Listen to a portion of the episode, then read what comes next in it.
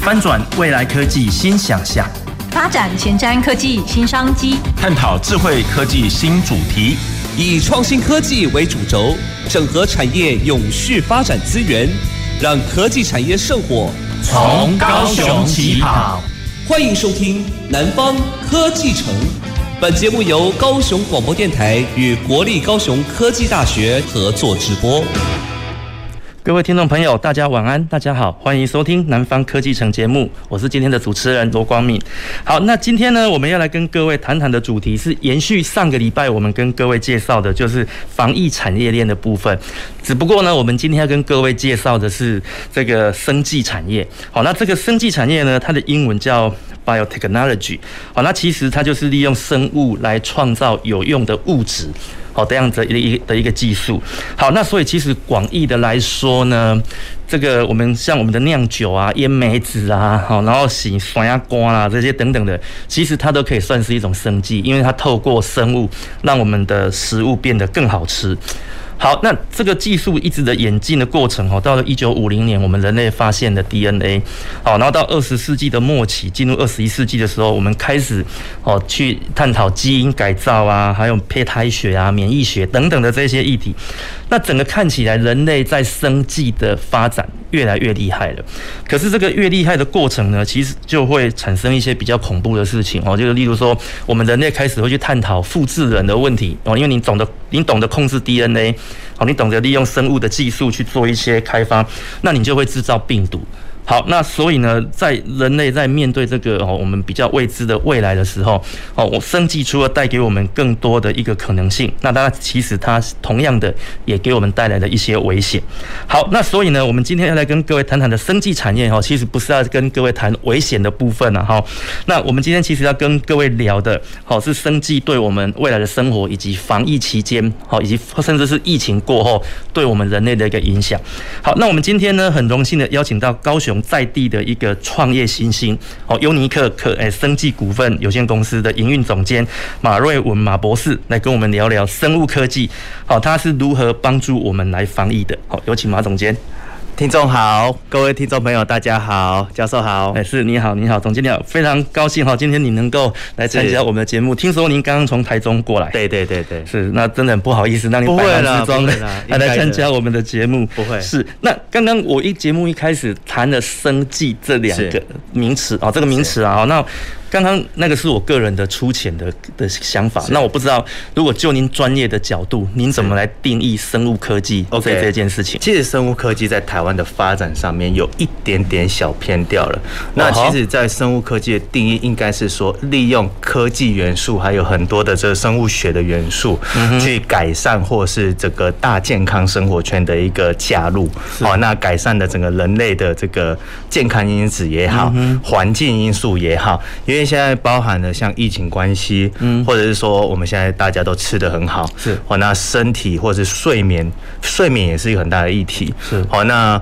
包含了所有环境所造成的压力因子，都有可能是因为这样子的一个环境外在压力造成一些这个病变、癌症的产生，或者是说很多慢性疾病的产生。尤其是像台湾这种环岛的气候，那很多潮湿啊，或者是说这种压力因子的呃。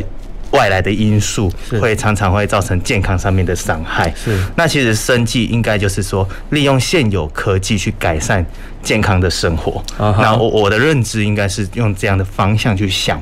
那其实有一点点偏掉的意思是说，台湾在生计产业比较变成是类似像食品业的升级版。那我们可以看到说，很多做罐头的啦，对，做饼干的啦。后来都转型变成生技公司，哎，那后来会搞不清楚什么是生技，什么是食品。是，好，那其实广义来讲的话，呃，生技产业其实也不是说做罐头、做饼干就不能叫生技，而是只要对人体健康的都可以叫做是生技公司的发展的方向啊。是是是，对，OK。所以像我刚刚会误会，就是像酿酒、腌梅子啊、洗刷牙瓜啊，其实这些它只要有酵素。哦，那因为其实酿酒、烟梅子、酸亚光，它它有酵素的的提取，那这些酵素对人体也是非常好的一个发展啊。是是。像最近最夯的一个就是肠道菌的部分。哦，那肠道菌其实很多很多的议题都开始在针对肠道菌的发展下去做改善。是。好，因为其实肠道菌好的话，它对整个人体的健康。就会好，吃东西进去就会吸收。那其实很多的营养成分是直接来自于食品的补充就好了。了解。其实这些健康食品不是说不能吃，而是大部分的营养素质我们会认为说还是从食物中来做吸收是最健康的。是是。肠道菌只要好，那很多比如说现在大家新冠肺炎的问题有很多的这个这个新新冠后面的后遗症，对，好，比如说脑雾等等的，对，脑雾很多的药物想要开发进到脑部里面的那个。脑脑袋压力是很难进去的，是。但是现在有一个脑肠轴的概念，就是说你只要肠道菌好，肠胃好，你自然就可以很多东西让脑袋来做一个吸收，这也是一个发展的。了解。好，其实教授说的这个这个烟梅子，哎，那个学问很大。是因为我比较贪吃，所以我 我我只记得吃的生气。哦，我我很常去参访一些这个食品工厂。是。其实他们只要稍微把自己的一些特色性做起来以后，它的整个生计的素质是很够的。了解，台湾的水准都是很高的。是是，了解。好，OK，那我想我们今天很荣幸邀请到优尼克的这个马马博士来参加我们的节目。那所以我想一开始是不是我是不是可以请马博士来跟我们介绍优尼克这家公司？因为就我了解，优尼克它其实是第台湾第一届创业之星的优胜厂商啊。对。那它其实公司里面它不只是有一个创新创业。的概念，它其实本身也拥有很多项的专利跟是是跟一些发明，然后也有刊登在国际期刊上嘛。对对对。那所以我想，就是借由这样子的契机，我是不是可以先请马博士来跟各位听众朋友介绍您？是什什么样子的一个发想，创造了优尼克这样子的一家生技公司？尤其像您这么年年轻哦，没有没有，不敢年轻是责任呢，是 是是，是。其实优尼克生技从创业以来，一直想要改善的东西，就是从环境下去改善一个健康的生活体态。然后，那优尼克一开始的时候，我们是 focus 在抗菌抗病毒的一个技术。为什么呢？因为我我过去在念书的时候，我在这个学校实验室一直在想说，哎，在抗菌抗病毒这件。件事情除了酒精，环境就是用漂白水。对，哎，其实酒精跟漂白水它是会伤害人体的。那其实就像现在疫情这么严重的情况下，每天喷酒精是对手部的伤害也很严重。没错。那每天用漂白水来擦桌子也好，拖地也好，每天闻那些氯气，其实对身体是很糟的。是。那时候就会发想说。到底有没有一个安全的技术可以用在这个环境的危害因子的降低.所以那时候我就在发展。那后来发展在这个 UC 就是气态二氧化氯技术，就是说它已经可以安全到我们在喝的饮用水都可以添加了。哦、uh huh. 啊，我们饮用水里面法国已经标准在环环保局里面哈，环保署里面已经标准到这个我们可以用气态二氧化氯来当成是饮用水的消毒剂，也就是说我们喝的矿泉水都可以拿来做。加入。哦，那包含了像是一些呃蔬菜的节切啦，或是冷冻冷冻这个海鲜类的保鲜呐，是。长时间的运输啦等等的，这些都可以加入到里面去，一定是一个食品等级的消毒成分。是。那当然这个成分我们在一开始的时候也申请了，像刚才教授讲了很多的专利，然后大概有三十二到三十三个的这个，其中也包含了这个发明跟新型专利，OK，还有一些应用型的。哦，因为我比较喜欢。去做的是应用型的专利，比如说我们这样的消毒技术用在食品保鲜上面，我们就去把它做一个专利的一个保护。那因为我一直跟我团队讲说，作为一个生技产业的公司，好，那必须要做的就是专利的保护，实验的认证，那第三个才是菜单，菜单就是营运模式，赚钱怎么赚回来嘛。是好，那一开始我们大概二零一五年成立以后，大概有三年。我们都没有在市场曝光，我们就是蹲得很低。我们在做的就是一些专利的保护跟实验的认证。了解。所以我们在整个专利的包含国际专利啦等等的，一直到后面我们甚至是跟学校，包含台大也好，长庚也好，嗯、这个呃很多很多，只要国立大学或是一般的这个医大也好，嗯、我们都有很很深入的一个产学合作。是要做的就是说，要证明我的东西是有效的，而且不是自己说，是给研究单位去说。嗯、那 SGS 那那一些单位对我来讲，那是一定要拿到的基本门槛。是，那我跟像高科大，我们也合作很多很多的保鲜的技术，嗯，还有食品的延长的这个新鲜程度啦，等等这些合作方式。那整体来讲的话，我们甚至是把我们的数据。发表成国际文献，嗯哼，让国际可以看到说，哎，台湾有这样的技术。因为过去我们在推市场的时候，很多的厂商都是拿着这个我的东西跟国外的什么什么什么一样，是。那我不喜欢做这种事情，我我反过来是说，我发表了一个国际认可的技术以后，我出去我要讲的东西就是这个是国际间认可的。就是我的东西，了解啊，就是我的东西。那我们在市场推广上也好，然后或者是说让，因为我们毕竟这个是安全的一些产品，我们要让使用的消费者也好，它是安全性很高的，是好。那所以我们会蹲得很低，但是后面如果要去推市场的时候，相对是比较顺畅的。是，对对对，了解了解。那就我对这个优尼克公司的了解，因为我知道你们的产品主要是 UC One 的这个气态二氧化氯嘛，那它是一个消一种消毒水吗？还是？一种消毒的，算是消毒水，算是消毒水，它算是气体，但是我们把它放在水里面当载体，类似像汽水一样。OK，因为它本身是不稳定的。是。那我们把它溶在水里面，它会变像汽水的概念。那使用液体下去做清洁。那它的保保存上呢？就是哦，它会不会像汽水一样放久那个气？哦，会。啊，这个是它的坏处，也是它的优势，因为它不残留。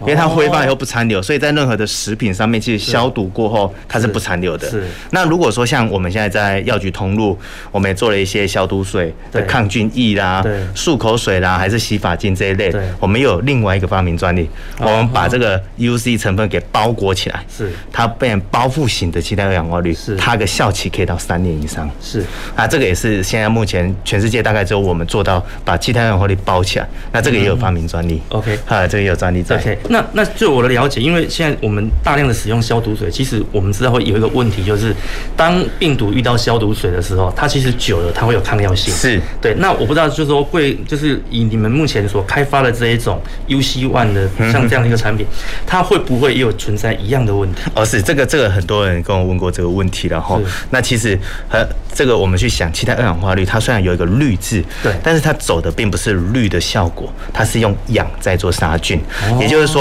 他是直接把，举例来讲。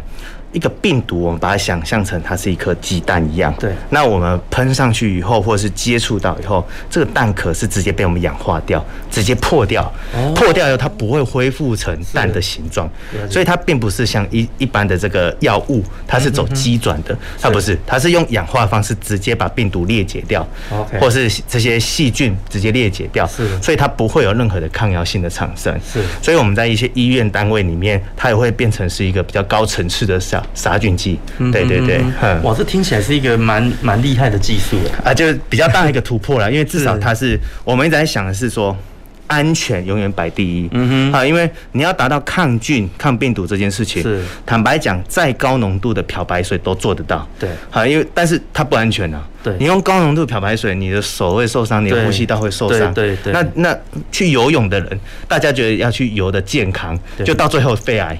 因为它闻了太多的漂白水，对对啊，所以这个是一个很大的一个议题啦。因为氯对于肺泡是很大的严重伤害。了解。那要怎么去做到安全性的杀毒、杀菌、杀病毒这件事情，OK，还是我们一直想做的。所以像一我们目前坊间有一个比较新的技术，叫做电解的次氯酸水嘛。是是。那这种东西它。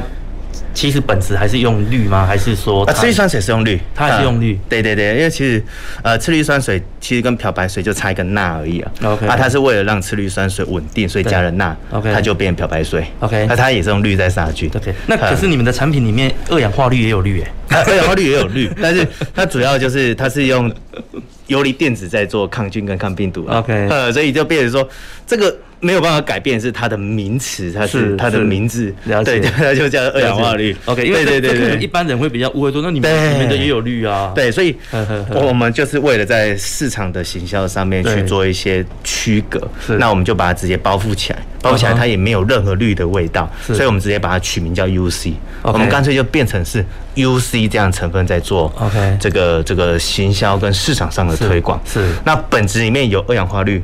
但是它是包覆型的，OK，也闻不到任何绿的味道。了解，因为你因为你刚提到 UC 这个名词，我就想到，因为目前很多健康食品叫什么 UC Two 啊，什么什么叫做什么，诶，第二型的胶原蛋白。对对对对对。您这个 UC 跟那个 UC 是不一样？没有没有不一样不一样，没有，刚好是刚好，因为因为我一开始看到看到这个产品名称的时候，我就奇怪，这个感觉是胶原蛋白啊，那 怎么会跟这个二氧化氯，然后又跟消毒有关系？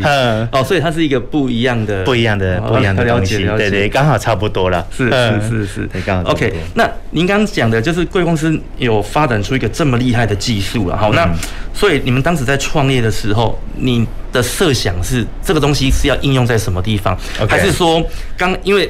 疫情是这几年才才才发生嘛？对，所以你们当时在做这样子一个产品的时候，应该没有想到会有疫情。对，疫疫情这件事，没错。所以你们当时做这样子的产品的一个概念是什么？OK，本来我们做这个产品的概念呢、啊，是在说，其实，在生活周遭就已经有很多的细菌病毒，在还没疫情之前，是肠病毒每年也来。哦，对。那小朋友其实因为两个人。得了肠病毒就必须全班停课，对，那这是让家长很困扰的一件事情。嗯哼，所以那时候有很多市场的回馈，就是说，到底有没有一个安全的消毒方式，可以让这些小朋友啦，尤其我走的都是母婴类，是。啊，母婴类的药局啦等等，让他们可以很安心的去做使用的方式。对，好，那我们契机也在于说，像刚才提到的，这市面上就只有酒精跟漂白水在做消毒。对，那我开发一个安全的东西，而且把它应用在生活的环境里面，那举例来讲，洗衣服，它通常市面上很多那类似像是茶树精油洗衣精，嗯哼，它是茶树精油抗菌九九点九九，嗯哼，那一桶不一定哦，因为它是滴两滴进去那一桶里面，那一桶有没有杀菌效果不知道，OK，但是我们做的产品就是一定要是成品去送验。OK，也就是消费者去买的那一罐，我们就去送验，说它到底是不是安全而且有效果的。那我们就是从大环境、从消费者使用上面去做改善。是，好，那其实我们在刚出来还没有疫情的时候，我们都稳定的在成长，稳定的在成长。那但是突然来个疫情，坦白讲，量有爆量啊，有爆量，但是。最大量的时候我也最担心，是。因为当疫情没有的时候。那个销售量是直线下滑。啊，现在大家出去外面会喷酒精，但是很多人甚至连口罩都没在戴了。嗯哼，呃，那酒精喷也是这个随手喷一下，没有像以前这么勤劳喷的。是，啊，所以在抗菌的概念，其实，在市面上，尤其是在疫情后，突然一阵子，大家通通在卖抗菌产品。对，当然对我来讲，我觉得这个市场大家都需要，嗯，所以我觉得大家来介入都 OK。是，到现在疫情大概三年，两年三年，对，大概抗菌产品的厂商都死光了，都死光，因为都囤到货的囤到货，对，然后直线下滑，销售业绩的直线下滑，对，所以到后来我们一直很珍惜的就是说，好险我们那个时候还有把它。融入到生活里面，是洗手露、漱口水、洗碗巾、洗衣精，各式各样洗护类的产品，洗发精，甚至连香港脚的处理方式我们都有。好，那这样子的多元化发展可以让我们持续，而且不会有太大的起起落落。是好，那后面我又转大健康的概念。嗯，我悠宁客现在不只是做抗菌、抗病毒这一类。在疫情最高的时候，我是在想的是，不是说要去哪里旅游了，嗯，啊，也有有赚到钱嘛，但是那个时候是我心里是一个危机啊，嗯，这么多的团队的同仁，那如果在直线下滑下来怎么办？对，那时候我就在想，疫情期间大家都在家里追剧、滑手机，嗯，眼睛非常吃力，是，所以后面我们又开发眼睛的保健食品，去做临床实验，是，然后做出包含像是飞蚊症啊，或者是说近视啦，或者是蓝光的改善这一类的保健食品，是，哎，那我们也很顺利的跟台湾知名品牌做合作，现在都在市面上跑得很不错，了解，好，那所以有时候在讲说，呃，最大的收获的时候，嗯哼，并不是我们最。开心的时候，而是而是危机的开始而已。是，我们要很快的去想办法去转变。嗯哼，好，那好险，那个时候有去增加这个品项。嗯哼，在抗菌液后来萎缩的时候，这个品项。瞬间起来爆量，是好，那我们的公司的平衡就会很顺利的去衔接起来。了解，对，那个时候有这样的策策划。OK OK，所以就一个新创的公司或企业而言，我觉得优尼克算是做得很成功的。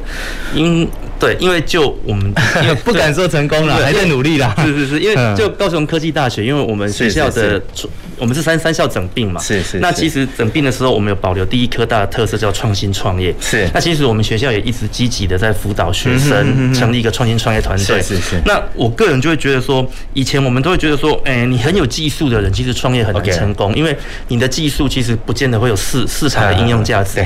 对。那很有创意的人，他可能也不容易成功，因为创意它很容易被模仿，对，而被很快就被取代掉了。对。那所以，我像我觉得像优尼呃优尼克这样子的一个公司，你不但你有有有创意应用，甚至你的技术是领领先在你们这个产业里面的。嗯。那我觉得。这样子是对我们来讲是一个蛮成功的案例啦。我我常常跟我同仁讲，这个如果赢在起跑点，不一定我们。不用继续往前努力的跑，当然，因为我们要不断的去领先人家，才不会被人家超越。对，好，那我我我概念是说，所有开发任何的产品，一定要从市场的导向回推回来，你要开发什么样的商品？是，因为现在很多很多的这个技术型公司，嗯哼，后来在市场都没有办法继续发展下去，就是因为。钻研在一个技术，他并没有去听市场的需求是什么。嗯哼，对。那我是反过来，我告诉我的研发团队说，一定是市场要什么，业务端最领先。市场要什么，回来我们准备什么样的资料，是跟领先别人的技术，再去开发这个产品，这样才有市场的销售价值。了解。好，那。当然，改善大健康的消消费行为，这是我们一直要做的。因为优尼克它就是这个健康守护的专家。嗯哼。那不只是环境，不只是抗菌抗病毒，到后面我们也开始在做一些大健康生活圈的，从你的眼睛的保养，是从视力的保养，这是第一个产品。嗯。后面我们当然还有陆陆续续的很多很多产品会再推出来，这样就会有一个完整的大健康产业。了解，了解。哇，其实我们的马总很厉害，因为我本来下一个问题是要问说。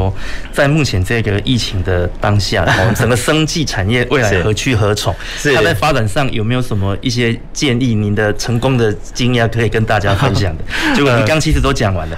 对，不过刚刚从您的这个这个谈话当中，您一直有提到一个名词叫大健康。是，那我我不知道大健康这个东西是一个什么样子的概念？OK，大健康听起来好像很很。多东西放在一起是好，那大健康简单来讲就是你如何把你现在的身体或是你的生活环境变得更好，这就是大健康。OK，好，那我自己在做的，我一直认为说大健康、大健康的产业未来了哈，在以公司来讲的话，以原料跟通路这两个是最大的关键因子。是好，那你东西做的再好，卖不掉也换不了任何的营收。对，所以。通路是我现在在一直在建立的东西，跟特色原料，所以未来我公司发展一定会往这两个方向去走。是，有特色原料跟关键的通路可以销售。好，那后面我们就自己建立一些通路，可以去做一些呃直接性对于消费者教育的行为。嗯啊，那这样子的话，整个生技公司会是比较顺畅的发展，了解，会比较顺畅发展。了解，因为现在的科技已经非常进步了啦。嗯好，所有的这个呃，包含对外的这个。资讯其实都很透明，都很公开。是上网随便 Google 一下，都可以看到很多的资讯。是啊，已经没有什么秘密可以藏了。是啊，所以很多的技术在推出之前，我们就要做好保护。OK 啊，做好实验的认证等等的，然后我们再来开菜单。是对对。那就您在这个产业这么久，呃，您对您。就是我们想要了解说，以台湾目前生技产业的现的现况，大概它的产值会有多大？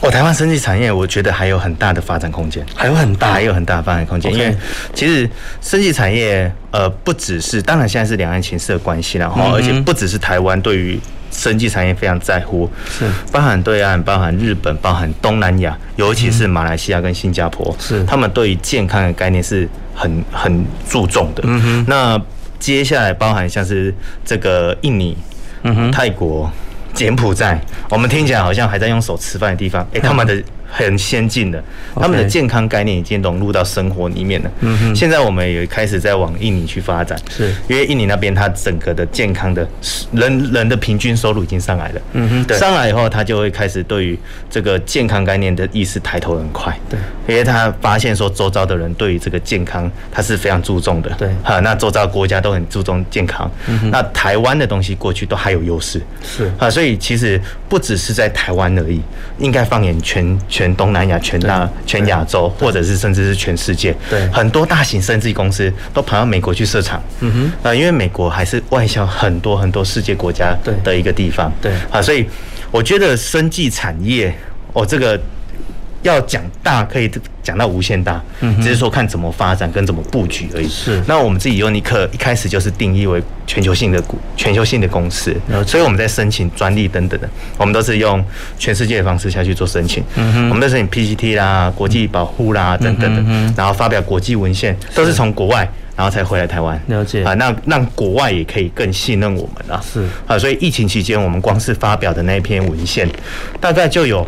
呃，累积到今年四月份，已经有八万多次的引用，八万多的的引用哈，所以其实 让包含连斯里兰卡的卫福部也跟我们联络，是，包括连荷兰的卫福部也跟我们联络，他们在想说，哎，这样的技术在 COVID-19 的这个环境下要怎么去做一些改善？因为不管你病毒怎么变，BA 四、BA 五、BA 多少，对对，它的逻辑都一样，直接把它氧化掉，OK，所以不会有因为像。疫苗它会因为这个变种病毒的关系没有效，对我们不会.我们就是喷了就有效，啊，所以说它就是一个大家很询问度很高的一个技术。了。解，对对对，OK，哇，这个事实上让我好，这个您刚的的这个说明让我感觉到好震惊哦，因为因为我知道优优尼克其实早期就是进驻在高科大创新育成中心的一个厂商嘛，对对对，对那。我没有办法想象说，哇，原来在在进驻在学校一个厂商，在短短几年间可以发展到现在几乎是一个全球规模，而且是高雄我们实际高雄在地的一家一家公司。我们到现在还在跟预审中心一起合作。哦，我们跟高科大到现在还都有进驻。哦，那因为高科大有非常丰富的资源，在任何的水产啦、应用面啊、工业面呐，其实我们东西可以多方面去应用。了解，在空污、在水质的处理、在整个食品的保鲜等等的，我们。都可以在用，所以高科大我们还是把它当成是一个研发基地。OK，我们在里面还是有很多的配合，跟里面的教授有很多的配合在。了解，了解。所以我们我们的。的学校的资源其实对企业来讲还是有一定的帮助，有帮助的。OK，那不过其实我们学校老师也需要企业这样子的跟合作啊，因为老师也需要有产出，也需要有人才的一个培育嘛。是，所以所以企企业有这样的需求，那老师有这样子的一个基本的知识，对，或许就是大家相辅相成，对，就可以激荡出更好的一个没错一个一个成果出来。没错。OK，好，那我想。我们节目的上半段跟马总聊的就是他的一个创业的一个艰辛的过程，其实也没有很艰辛，应该。就是蛮有远见的一个一个一个过程啊，哈。这些难免没有讲啊，是是是。那没关系，我们下我们节目还有下半段，可以让马总来跟我们分享你的艰辛的部分。好，那我们想上半节目的上半段先进行到这边，那我们休息一下。那等一下我们再邀请马总来跟我们分享台湾这个后续生技产业。哦，您刚刚讲规模很大嘛，那我们后续那来聊聊这生技产业的规模，它的一个发展性。好，谢谢谢谢。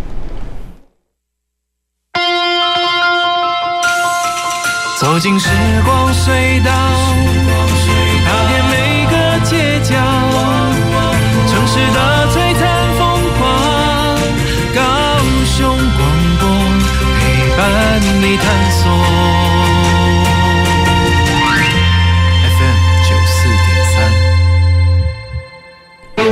打工攻读与一般正职工作最大的差别在于非长期也非全职，但是仍然受到相关法律的保障。用心了解公司状况与职务内容，防止被不肖公司任意剥削权利。先问清楚职务内容及薪资、劳健保、出缺勤的规定、工作时间等劳动条件。业者不可刊登不实广告，也不能扣留民众身份证、工作凭证、财务或其他证明文件，也不可以收取保证金。要特别留意求职陷阱，详细了解后才可以应征，以免误触法网。处处提高警觉，暑期攻读才安全。高雄九四三关心您。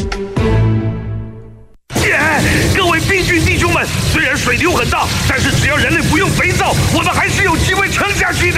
加油，加油！啊，首领，大事不妙啦！人类开始用肥皂啦！大家镇定，只要他搓洗不超过二十秒，我们还有机会。已经超过二十秒，没机会啦！啊、洗手请用肥皂，搓洗超过二十秒，好习惯打败坏病菌。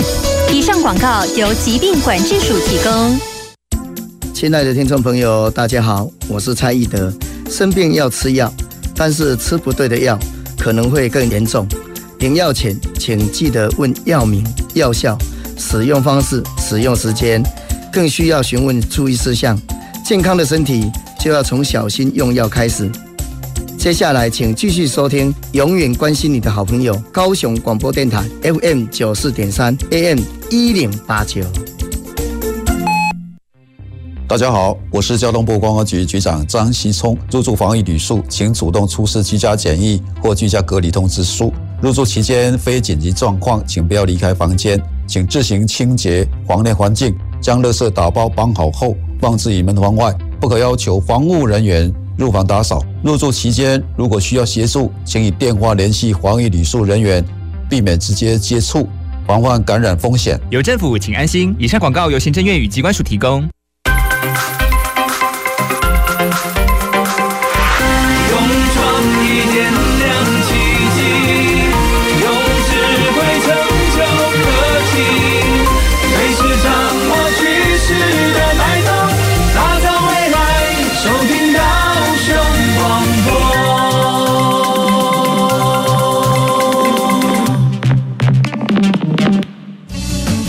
前瞻的，未来的，您现在所收听的是提供您最多科技产业新知的南方科技城。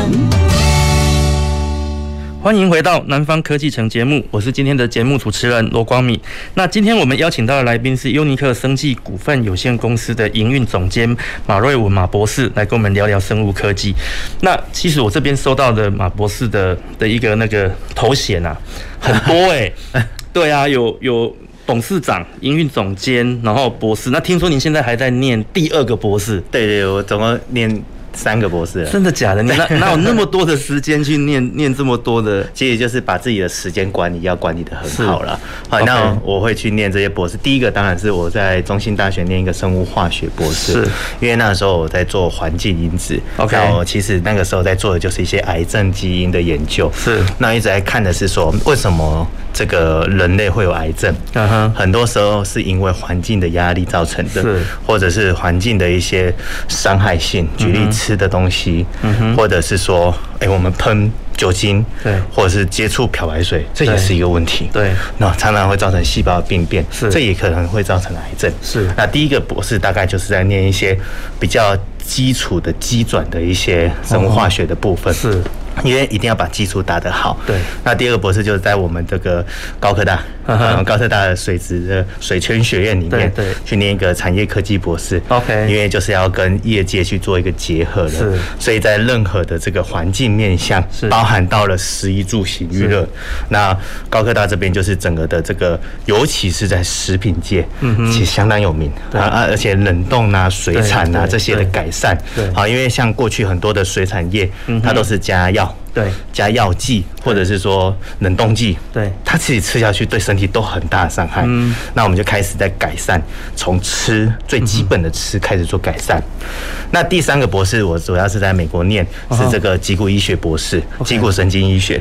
那为什么会去念那一个博士？是因为我公司开始在转型，是我在转型做大健康的保健。嗯哼，那大健康的保健。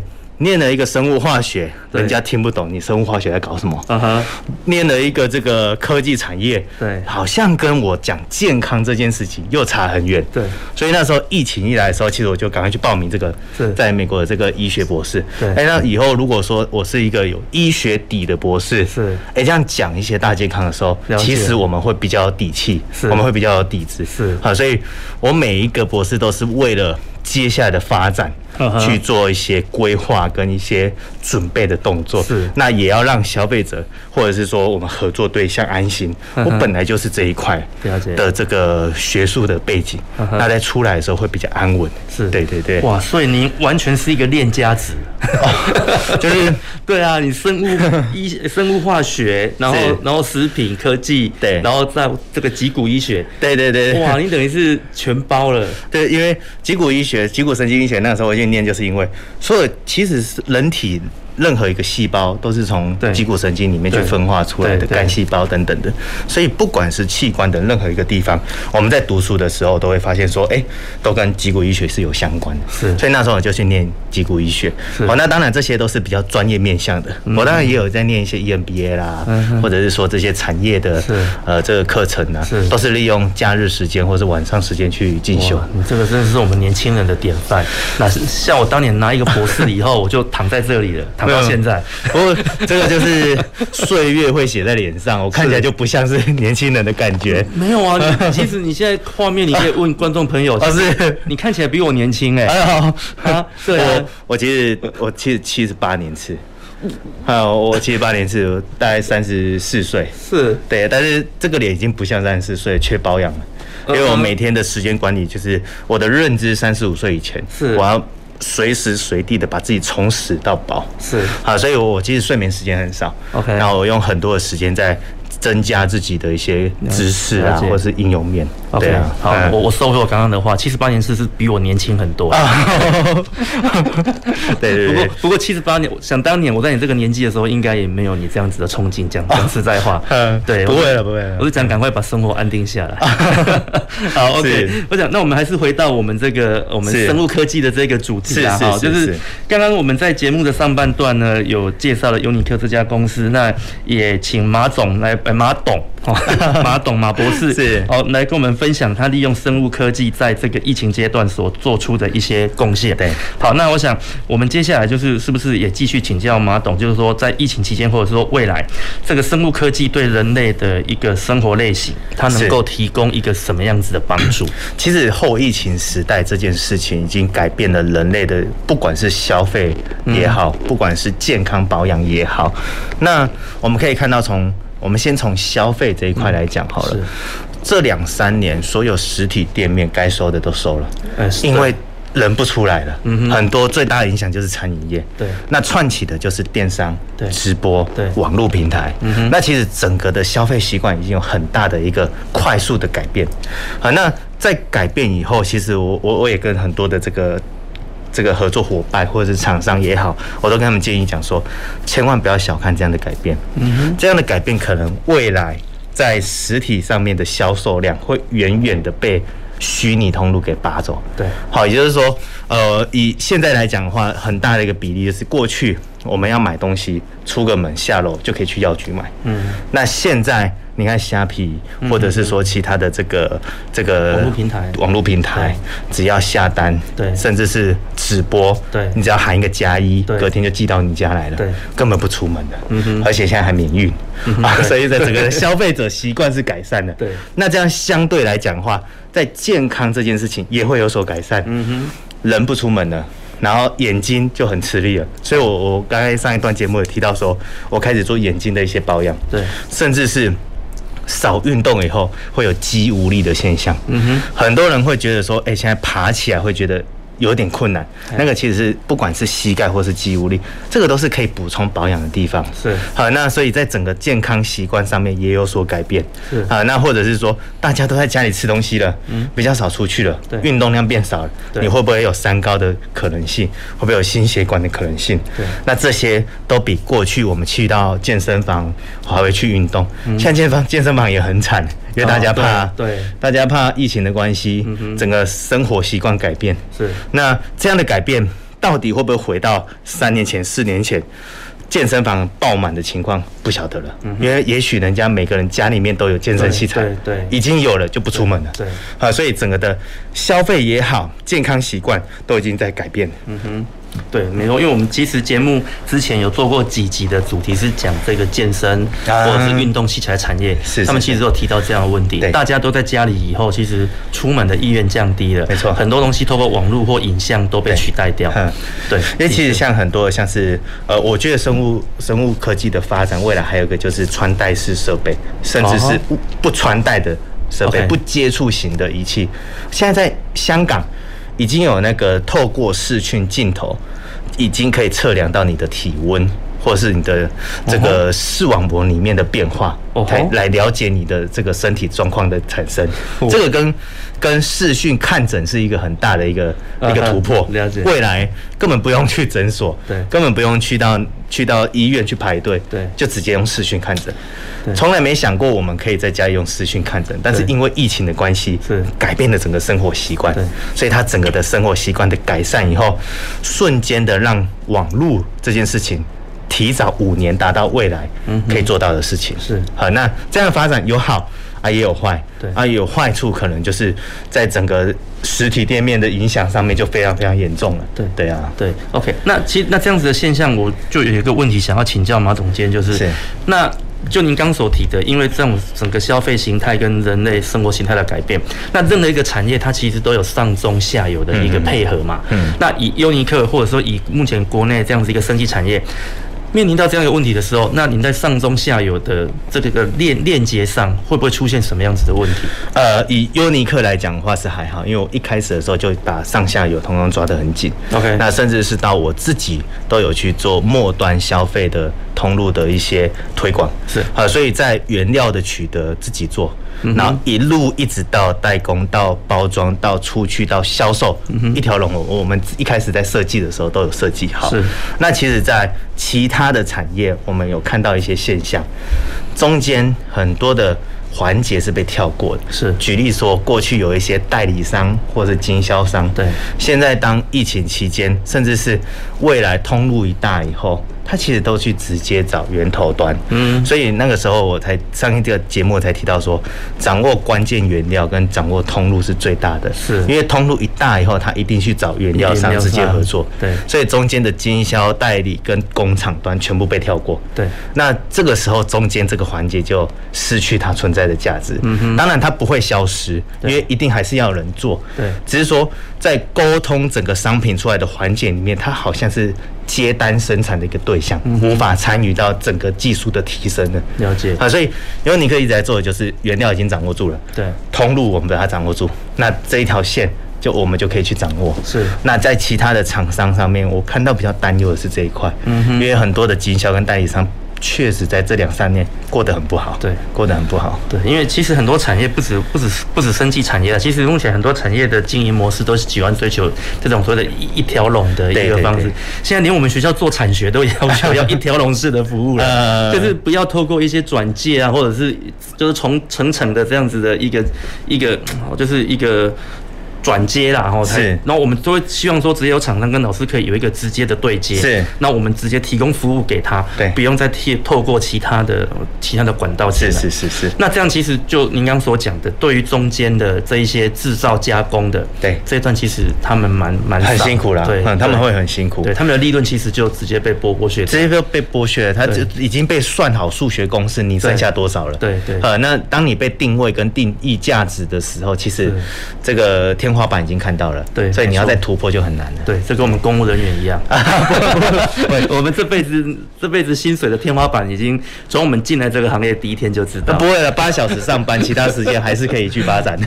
我们是用我们应该是用稳定的收入来换。换这一种就是稳定的生活了，是是是是，是没有太多的想象，是。不过没有这个每个人的想法，对对，每个人的想法没有没有对错，都是都是选择，对对对。OK，好，那所以就您刚好，我们就回到刚刚这个产业哦，这个生物科技对疫情的影响了哈。嗯，您刚节目在上半段有提到说，以目前优尼克的产品是病毒，它在就是在在传染的过程中，我们利用这个所谓氧化的方式把它破坏嘛。是，那可是现在就是说。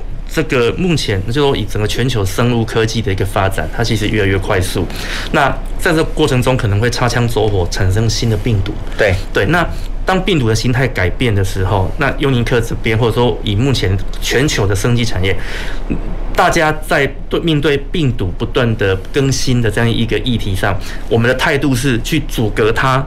还是它一出现后去消灭消灭它，还是说透过我们透过这个所谓疫苗去做一个人体的保护？OK，我我我的认知会是，呃，我一直在倡导是预防医学这件事情，就是说在事情发生之前就应该去预防它。预防。但是如果真的不幸事情发生后，我们还有解决的方案啊，因为现在是很多的快筛，快筛完以后出来，哎，我我确诊了，怎么办？不知道。对，好，那就是没有解决的方法。好，那可以分为产业可以分成极端嘛？那我我的喜欢是说，除了你可以去预防它，还有办法去解决它。是，好，要不然有一些公司做出来的东西是在中间的快筛，对，筛完以后，呃，那前后没有 没有接没有可以做的事情。是。啊，就像我们在高海道，我们就做一个白白虾病。哦，那时候白虾有那个白点病，对对啊，白点病，那有一些公司做了快筛，筛出来啊，我的虾子中了白点病，然后那怎么办？嗯，怎么办？没有没有解决方案，是，那我们就是处理它的解决方案。那如果你要你的虾子不要得到白点病，你还有预防的方案，是，所以我在做的就是前后端，这样才能做产业的连接。是，好，所以我我我我的认知是说。一个存在有价值的公司，这间公司必须让消费者的整个生活习惯是因为你有所改善。是，如果是因为你只是做消费性行为，那就没有意义。嗯哼，好，因为我们我们现在用眼睛用很重，对，那很多人干眼症，对，很多人飞蚊症，没有提醒他，他不知道。但是如果呃能够改善他的飞蚊症，飞蚊症感觉起来好像没什么，但是其实在国外有很多研究，飞蚊症飞久了以后。都会得到忧郁症，因为它东西在你面前一直飞，OK，甚至是蚊子大一点，就是它结晶体比较大一点的时候，嗯哼，开车开到一半，它刚好飞到红绿灯的地方，OK，你会看不到，哦，你就这样冲过去，造成车祸，这个比例是很高的，哦，好，那台湾其实飞蚊症跟这个干眼症的比例也很高，是，只是没有提醒他，大家不知道。是，好，那我们在做的就是解决问题的这一块，跟预防这一块。了解，了解。OK，所以就是您就您的想法就是，我要我必须要能够找到发现它的方法，我也要能够找到解决它的方法。对对对，对。那但是。像我们目前的这个这个的疫情这样子，嗯，如果它已经进入人类的体内了，是我们目前的生化科技能够怎么来解决它？如果进入体内，呃，这个还是要靠自己的免疫力的。就一定就是要提高自己的免疫系统，当然打疫苗一定要打，OK，因为疫苗它本来就是一个必须经由体内去增强它的免疫力的一个过程。是，好，那呃，先不说打任何一个疫苗，然后那只其实只要有疫苗，我们都建议说，只要有，我们应该都去注射。是，就像过去的流感啊等等的这些的疫苗一样。好，那提升自己的免疫力，从生活习惯也可以改变。嗯哼，好，那第一睡饱。嗯，很重要，是，所以我我一直常常在讲说，你要吃任何东西，其实你要搭配就是多喝水、多睡眠、多运动，是，这三个才是最基本的关键。嗯，好，那多喝水、多睡眠、多运动，睡得好，一切都没烦恼。对，你只要睡得好，肠胃道就会好，就会比较没有烦恼。是，好，那睡眠是很重要的。好，那台湾人可能因为环境环境压力太大了，因为毕竟我们是这个比较压力大的一个国家，不像国外有些是下午两点就开始去下下午茶。聊天，去酒吧放松自己了。对，好，那台湾一直甚至到晚上都大家都还在加班。对，好，那这样的压力常常造成身体的变化。好，那我我觉得还是要去改善整个的这个身体环境的因素，OK，会比较实际啊。所以其实生技产业它只是在还没有发生之前的一个。预防，或者是说一个事后的一个加强，对，那其实人体自我们自己的一个免疫力、免疫力，然后跟生活习惯的一个养成，还是很重要的。不管是面对疫情，或者是疫情后任何的未来的可能的发展，其实都是这样，是最最根本的一个办法。没错，啊哈，维持好心情也是。是，对，就像就像您这样，哦、这个对啊，您刚进来就是就一直保持着笑容，哦、对，因为对对很多来宾其实很难很难跟我这样子，对，一直哦就是很很用微笑的表情面对着镜头，是是是是。是，对我觉得您不只是在事业上的也很成功了，我觉得您在这个心态上也非常的健康，对，就是健全自己的心态也是很重要的，是是是，对，非常羡慕，没有没有没有，这么年轻，然后又这么的乐观开朗。对，没有了，真的不容易啊，不容易。不过我们在业界，我们都会，我自己对公司的期许，有时候我在做一个决策之前，反而我是很悲观的在看这个决策，因为我会觉得说，最差最差会是什么结果？了解，从最差的先去做这样子的一个规划，以后我们能够变好，那我们就多赚到嘛。对，好，那最差我们要先能够掌握这个差，不能让我们自己没办法控制。是，如果脱缰了，我们就不能做这件事情。所以我都会从最差的。去想到，哎，这个结果会是怎样？我们再往好的方向去走。是啊，那那这个在生活形态上又不一样了。嗯啊，所以我多重人格。没有没 有，您您您这样，您这样会适度的释放您的情绪，我觉得 这是一个蛮好的一个自我调节能力了。对对，自我调节能力。不过您刚刚有提到最差这一块，那我就不禁想到，就是说不禁想要问您一个问题啊，就是因为其实有产业就会有竞争嘛。对。那您这样子的一个一个发想，是你会不会担心你的这样子的一个技术会被偷？走，或者说跟有其他企业来产生一个仿效，一定会跟你跟您做一个对抗。没错没错，一定会一定会。那只有只有永远在持续的创新跟突破，才不会被后者追上。对，啊，这是我一直跟我团队讲的。对，所以我研发投入很多，就是一直在不断的去创新，不断的去精进自己的技术。对，那如果今天到了天花板怎么办？我就开始转型。我们开始要做其他东西的导入，是那整个公司的营运状况才不会有受到很大的影响。嗯哼，好，那每一个技术，坦白讲都会有天花板。嗯哼，就是到那里。对，好，那到那里，甚至是业绩到那里，我们要怎么去把它路再打开？那就有不同的产业面可以去做推广的动作。好，那幸运的是，我们做的目前做的这几个项目，它的产业面都很广。啊，那。基本上不太会有很大的局限，反而是发展空间还很大。是啊，发展空间还很大。那就您这这几年的观察，你觉得你台湾目前的一个生物科技的发展，它是一个岛内的自我竞争，还是说台湾跟国外的一个一个一个竞争？OK，以台湾的市场来讲，我我必须坦白讲，以台湾的厂商是岛内的竞争，但是还有。国外来的产品的竞争，但台湾产品却没有去到国外，这个很可惜。啊哈，啊，也就是说，在台湾内部的竞争，不只是自己人在竞争，还有国外的竞争进来。OK，好，那举例来讲，我现在还有建构一个团妈跟这个直播系统，是我们在做这个化妆品的一些开发的时候，我们就在想，我今天一直看化妆品，我如果卖五百块，嗯哼，跟我从韩国。代购进来，嗯，甚至不用五百块，我到底是要卖韩国的，还是我自己开发？我是白牌，我什么广告都没打的话，是。人家一定买韩国的，买日本的，因为毕竟大家对于国外的韩国、日本的那种化妆品印象还是比较好。这个对于台湾厂商会有很大的受伤，就是说我到底该不该开发出产品？嗯，如果没有特色的原料，那我开发这个产品出来，我不如去。代购国外的就好了。对，所以这个都会变成说，台湾很多的厂商自己在里面竞争，也有其他国外的产品又进来跟台湾的竞争。是，所以其实台湾市场很小，却产品很多。啊哈，我们只要去到一个药局也好，去到医美也好，对，琳琅满目，你根本不知道怎么挑。对，好像每一个都说他自己最好。对，卖东西一定说自己最好。嗯，那。要怎么从这么多这么多的产品里面凸显出来，让消费者去选购？是，或者是说我通常我都做一件事情，我的所有行销的对象，我不我不是把它局限在消费者，嗯，而是我去讲。讲给药师、讲给医师这一类的专业人士信赖，是。他们如果听得懂我在讲什么，由他们去跟消费者做一个推荐，比我厂商讲一百万句话还有用。真的，我觉得这是一个很棒的一个方式。对，所以我所有的专利也好、实验也好、临床也好，我所有的对象，我都把它 focus 在专业人士。是。好，那如果连我自己都没办法说服我自己的话，我为什么要去推荐给药师？对，推荐给医师？对，所以至少至少我们也念了博士，是正当学历，念了三个。对，所以我们大致上也会知道说，呃，自己有这样的专业背景以后是。不会被一些厂商或原料商牵着鼻子走。嗯，我们会知道说这个东西到底对人体是有效，对，无效。对，那无效的东西可以当行销话术，嗯，但是有效的东西，我我在开发的概念就是一定要足，一定要足量。我不我不计成本，我也要足量，是，要不然吃了没有体感。对，那。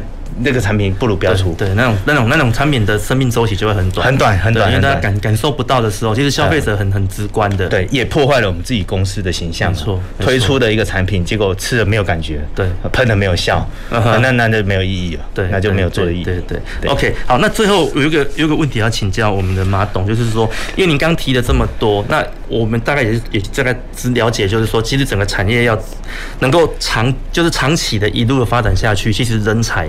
跟技术的一个新技术的开发是很重要。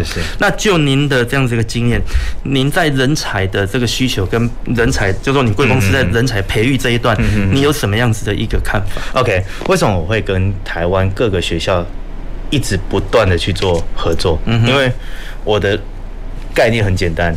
所有的人才在大学硕士班的时候，他已经可以有一些特质被看到了。是，所以我进到学校去，我也在大人科大任教。嗯哼，我同时也当老师，同时也当学生。我在高科大也也任教，是，就就当老师也当学生。我在找的就是从学校就开始找人才。是，有一些学生的特质，他会有表达能力。对，其实你再给他一些培养以后，他对于整个的。外在的一个表现，它是可以去值得去去长期培养的。嗯哼。好，那人才这件事情，坦白讲，台湾不缺人才，是怎么把对的人才摆在对的位置？嗯哼。啊，那我我觉得这个摆的位置是很重要的。对。他明明是一个业务奇才，对，你把他放在公司里面当会计，那你 你 那是那那这样是干嘛？对对。对啊，放在公司里面当会计跟人家吵架。对对啊，所以原则上一个。人的特质，我们要抓得住，是抓得住人的特质以后，我们就可以知道摆在哪个位置，公司其实就很顺畅。是，因为团队的经营是很重要的。嗯哼，团队经营是很重要的。OK，那您在技术的开发上，就是除了您自己，哦因为你读了很多博士，你会要求你的同仁为了要因应新的技术的开发而去读读书呢？再进修？会吗？你会这样会啊会这样做？因为我我也是非常鼓励，而且我我们还补助。哦，我们还补助他去公司的进修，然后真的拿到学历，我们还全部都给他学费啦等等的，我们公司来做补助。所以你不但以身作则，而且在实质上也提供对很大的一个帮助。嗯，没错。对，那那如果跟学校产学合作的这一部分呢，就是您会就是说，因为有些东西其实可能会涉及到商业机密嘛，是，所以有很多厂商比较关键的技术，它其实不会跟外面的人有有有有交流。是，那。你们你觉得，以台湾目前生化生物科技的一个发展，是。产产学合作的这一块是不是必要的？呃，我觉得是必要的，因为学校其实有很多，我我常常讲一个座右铭啊，哈，我很喜欢在学校里面找到技术，是，就因为很多学校的教授是。啊，我我常常讲把技术变现。我都去跟教授谈的时候，对，很多学校教授的技术很好哎，对，但是他们不知道怎么把它产品化，对，对。那一部分是我把这样的技术拿来做产品化的动作，是，那这样他们也开心，我们也受利，是，好，这是双方的。那学校当然也有学校的那一块，是，好，那另外是业界该不该跟产学合作做接触？我觉得也要，是，因为在很多的学术界里面，业界通常都在卖东西，嗯，但是他都会遗忘了自己最基本的。一些这个逻辑啊，或者是说他的一些机转，对，他都空缺了那一块。对，那很多的教授一辈子就投入在这一块。是，啊，那我觉得双方的沟通跟配合是很很有必要的。嗯，那当然，也许。在业界的角度跟在学界的角度会有很多摩擦，对，啊，这东西本来就是磨合出来的，对对，磨合出来才会有一个新的契机出来，是是，啊，我我很支持，所以我在很多学校都有放育成中心。OK，哇，我我我觉得马董他其实这方面是非常正面的。那当然也，如果各位听众朋友你们常有一些技术想要开发，高科大欢迎你们，我们有很棒的师资，对对。好，那我想因为时间的关系，我们今天的节目必须先进行到这边。那也再次哦，感谢马董的这个参与，谢谢。对，那也感谢听众。朋友的收听，前瞻的科技的未来的南方科技城，我们下礼拜同一时间空中再会。南方科技城节目由高雄广播电台与国立高雄科技大学合作直播，感谢您的收听。